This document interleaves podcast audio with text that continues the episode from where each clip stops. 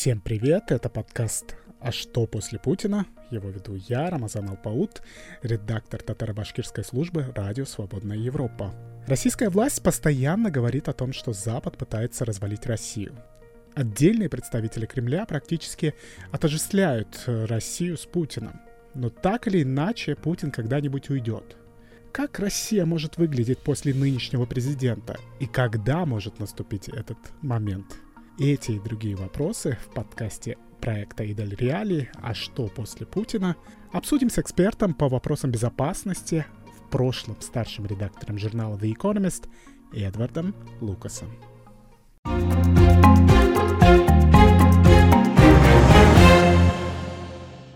Эдвард Лукас – британский публицист, специалист по безопасности и международным отношениям, эксперт по вопросам Центральной и Восточной Европы. Лукас сотрудничает с Центром анализа европейской политики. До 2018 года был старшим редактором журнала The Economist. Он ведет колонку в The Times и иногда пишет для Daily Mail. Лукас освещал события в Центральной и Восточной Европе с 1986 года, писал и говорил о политике, экономике и безопасности региона. В сентябре 2021 он был избран в качестве потенциального потенциального кандидата в депутаты от либерал-демократов от округов Лондона и Вестминстера на следующих всеобщих выборах, которые пройдут в 2024 году.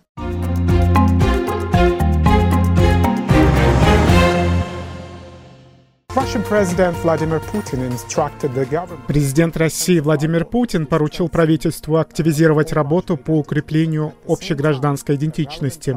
В то же время соответствующий орган его правительства заявил, что более 93% граждан России имеют преобладающую российскую идентичность. Как эти вещи соотносятся друг с другом? I think the fact that the Kremlin is talking about this publicly я думаю, что тот факт, что Кремль говорит об этом публично, указывает на то, что они прекрасно понимают наличие проблемы в этом вопросе. Попытка создать своего рода путинскую российскую идентичность за последние 20 лет была только внешне успешной, но это замаскированные фундаментальные проблемы с легитимностью и отношениями между центром и остальной частью России и это сопровождается долей русского шовинизма, что, я думаю, приводит как раз к ответной реакции. Так что я думаю, что мы вправе ожидать больше таких заявлений из Кремля, что подразумевает наличие большего количества проблем, выявленных самой же властью. Путин также пытался высмеять тех активистов, которые выступают за распад России. Зачем он это делает, если не верит в реалистичность такого исхода для России? Что ж, это действительно любопытно. Я не замечал, чтобы президент Франции Макрон высмеивал бы небольшое число активистов, которые верят в независимую Корсику или независимую Британь.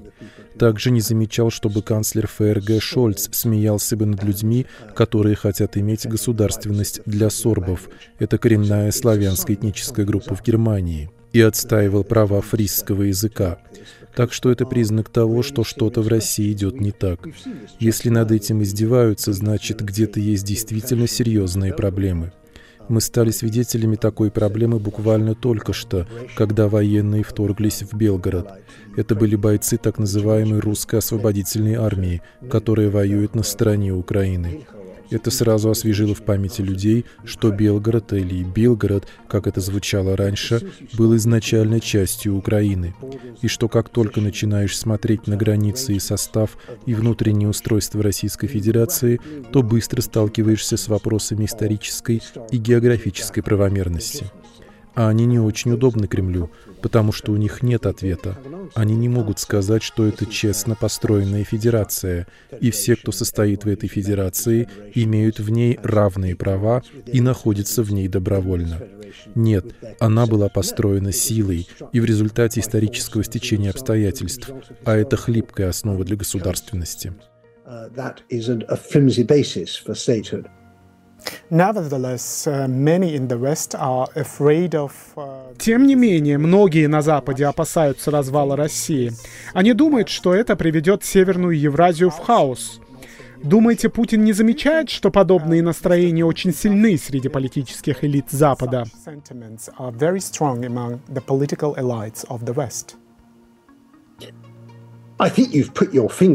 Да, я думаю, вы указали на очень важный момент, а именно на то, что режим Путина хочет использовать опасения Запада по поводу возможного хаоса в России.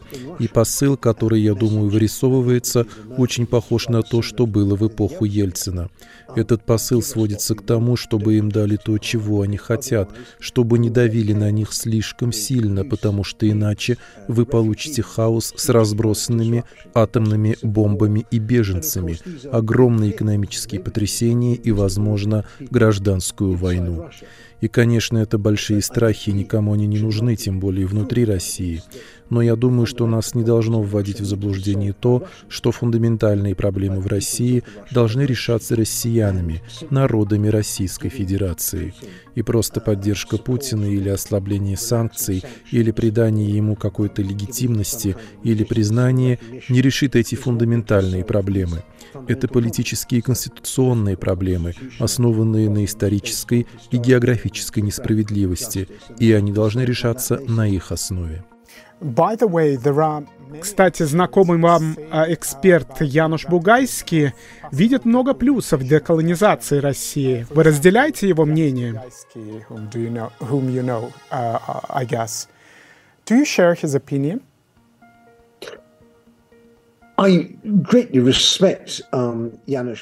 я очень уважаю Януша Бугайски за его многолетний опыт работы по России, и я сам не решаюсь сделать какие-либо очень смелые прогнозы. Я не знаю, что произойдет, но я думаю, что мы должны прежде всего уважительно выслушать народы внутри Российской Федерации и услышать то, что они пытаются нам сказать. Я чувствую, что сейчас все скорее напоминает позднее советское время, когда было много людей, которые были экспертами по Кремлю, при этом ничего не знали ни об Украине, ни о странах Балтии, ни о Центральной Азии. И на данном этапе я действительно просто хочу узнать больше. Я хочу знать больше о языковом и этническом разнообразии. Я хочу знать больше о региональной напряженности. И я чувствую, что на данном этапе с моей стороны, как представителя Запада, было бы опрометчиво давать очень смелые прогнозы относительно того, что произойдет. Um, um, about what is going to happen. Um, в марте вы писали следующее, я процитирую. «Прежде чем кто-то начнет думать о сепаратизме, естественным следующим этапом для всех, кто проживает на территории России, было бы подумать об истинном федерализме. Полагаете, еще не поздно думать о настоящем федерализме?» Well, I do think it's late. I mean, I, I think that я думаю, уже поздно. Я имею в виду, что в 1991 году у Российской Федерации был шанс стать настоящей федерацией. Но я полагаю, что в 90-е годы происходило и хорошее, но также имело место и много других вещей не очень хороших. Я считаю, что самый большой вопрос на самом деле не столько в том, поднимется ли национальное, языковое, этническое, культурное сознание нерусских меньшинств до того уровня, на котором они захотят быть полноправными субъектами федерации или конфедерации, или независимыми, или еще кем-то. Думаю, самый большой вопрос для меня — что происходит в головах этнических русских — именно русских, начинают ли они понимать имперскую историю своей страны и начинают ли они понимать ужасные результаты московской гегемонии, которую мы действительно наблюдаем с 1990 года. Это деспотичное, жадное, часто жестокое правление центра, от которого плохо на самом деле всем в России, кроме небольшого числа людей, которые очень богатеют, будучи частью элиты. Войну против Украины часто называют путинским вторжением. Некоторые связывают российский империализм исключительно с Путиным. Но первая война в Чечне была не при Путине, а при Ельцине. Справедливо ли сводить проблему а, российского империализма исключительно к Путину? Определенно нет. И это большая ошибка, которую допускают многие на Западе. Иногда они думают, что Путин был нормальный, а потом он сошел с ума. Иногда они думают, что в России все было хорошо, а потом пришел Путин. И то, и другое является фундаментальной ошибкой. С начала 90-х годов было совершенно ясно, что хотя плановая экономика рухнула, и коммунистическая партия Советского Союза потеряла свою монополию, и в этом смысле Советский Союз распался, идея русского империализма не исчезла. А я в то время жил в Балтийской стране. Я видел это очень ясно в начале 90-х годов. Мы, конечно, наблюдали это и в Первой Чеченской войне.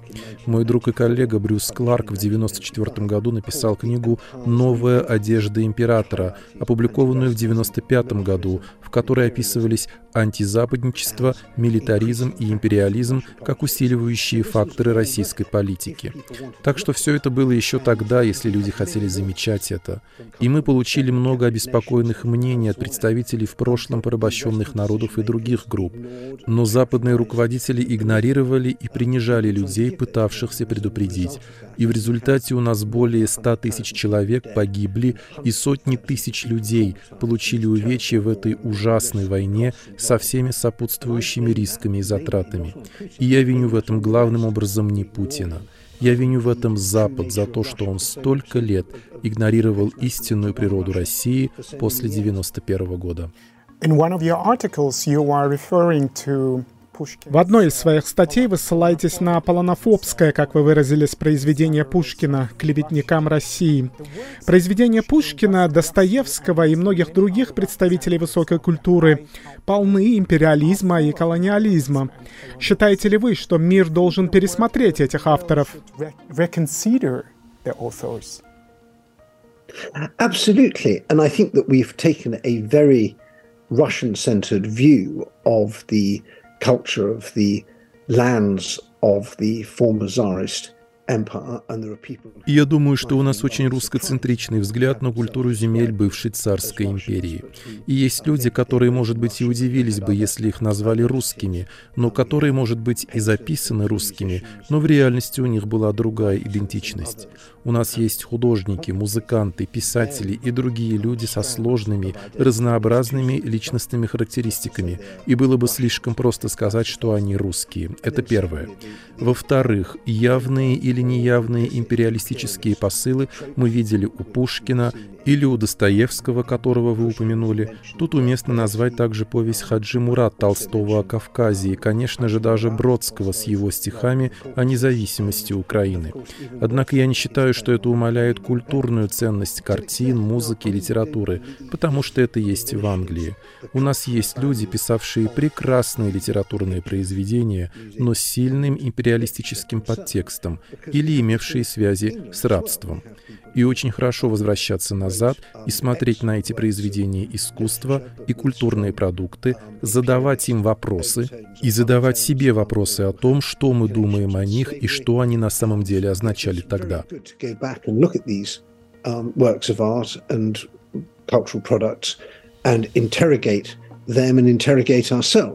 about what we think and what they really meant.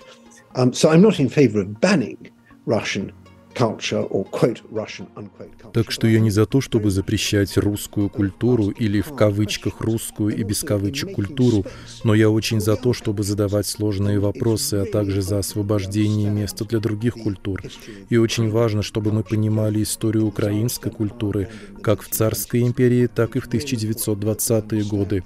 И очень важно, чтобы мы понимали богатое языковое, культурное разнообразие других народов, порабощенных Советской империей, ныне Московской, и надо дать им достаточное место в наших умах и в наших художественных галереях и наших концертных залах. И это может означать немного меньше места для в кавычках русских и без кавычек работ, или, возможно, переименование некоторых в кавычках русских и без кавычек работ. Но это то, что мы, жители Запада, можем сделать прямо сейчас. Недостаточно просто дать Украине денег или сказать, что с ними наши мысли и молитвы. Давайте приступим к переосмыслению наших собственных культурно-эстетических отношений в этой части мира. Давайте представим Россию после Путина. Какой она будет? Well, I don't know Я не знаю, и я не думаю, что кто-то знает.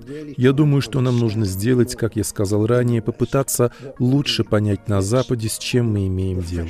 Освежим в памяти, мягко говоря, историю Киевской Руси, и мы поймем, что Русь и Россия не одно и то же. Освежим в памяти Волжскую Булгарию, историю Казани, завоевание русскими Сибири и то, как Россия добралась не только до Дальнего Востока, но и Аляски и даже до Калифорнии. Давайте попробуем понять историю казачества детально, глубже. Есть много вызовов для образования, чтобы сделать более понятным историю и географию. И нам нужно начать понимать также и политические процессы в этих разных частях России. Что на самом деле происходит с русификацией сейчас, какова демографическая картина, какова экологическая картина и так далее. Цену, которую заплатили эти места, когда их делали частью Московской империи, какие у них обиды, есть ли какие-то преимущества. Мне представляется, что мы в мыслях все еще находимся в некотором роде в 70-х годах в Советском Союзе, когда мы только начали понимать, что есть такая вещь, как Восточная Европа и ее составляющие. Я помню, разговаривал с большим специалистом по Советскому Союзу в Москве, в Вашингтоне в 90-м году, когда он только вернулся из большой поездки по Восточной Европе. И это был первый раз, когда он был за пределами Москвы. И он сказал, знаете что? Там разные страны. Я сказал, да, они и вправду разные. Так что это огромный процесс осмысления, который мы должны пройти. И мы должны быть скромными, поддерживающими и непредубежденными, имея дело с этими странами, поскольку мы видим, что процессы развиваются внутри того, что мы сейчас называем Российской Федерацией. Распространено мнение, что Путин оставит после себя выжженную землю. Вы согласны с этим? Да, я думаю, что Путин нанес невероятный ущерб стране, и я подозреваю, что его уход будет сопровождаться платой немалой цены. Ведь именно сильные, подотчетные институты помогают людям жить в безопасности, свободе и процветании. Когда Путин пришел к власти, российские институты не были идеальны, а сейчас они в еще худшем состоянии. И поэтому есть опасность, что мы получим своего рода атомизированный калейдоскопический постпутинский период. Россия, где люди не знают, кому доверять, кто будет поддерживать порядок, кто будет устанавливать правила и обеспечивать их соблюдение, все, что нам нужно для нашей современной цивилизованной жизни. Поэтому я думаю, что это будет очень сложно, и я беспокоюсь по этому поводу. Я бы хотел, чтобы у нас не было столько лет Путина, потому что эти годы можно было бы потратить гораздо более продуктивно и сделать так, чтобы политические и экономические договоренности в этом огромном куске Северной Евразии больше приносили пользу людям, а не работали на благо мошенников, шпионов и прихлебателей, которые дают им возможность оставаться у власти. Lucas, thank you very much for being with us. Thank you for your excellent questions, and it was an honor to be on your program.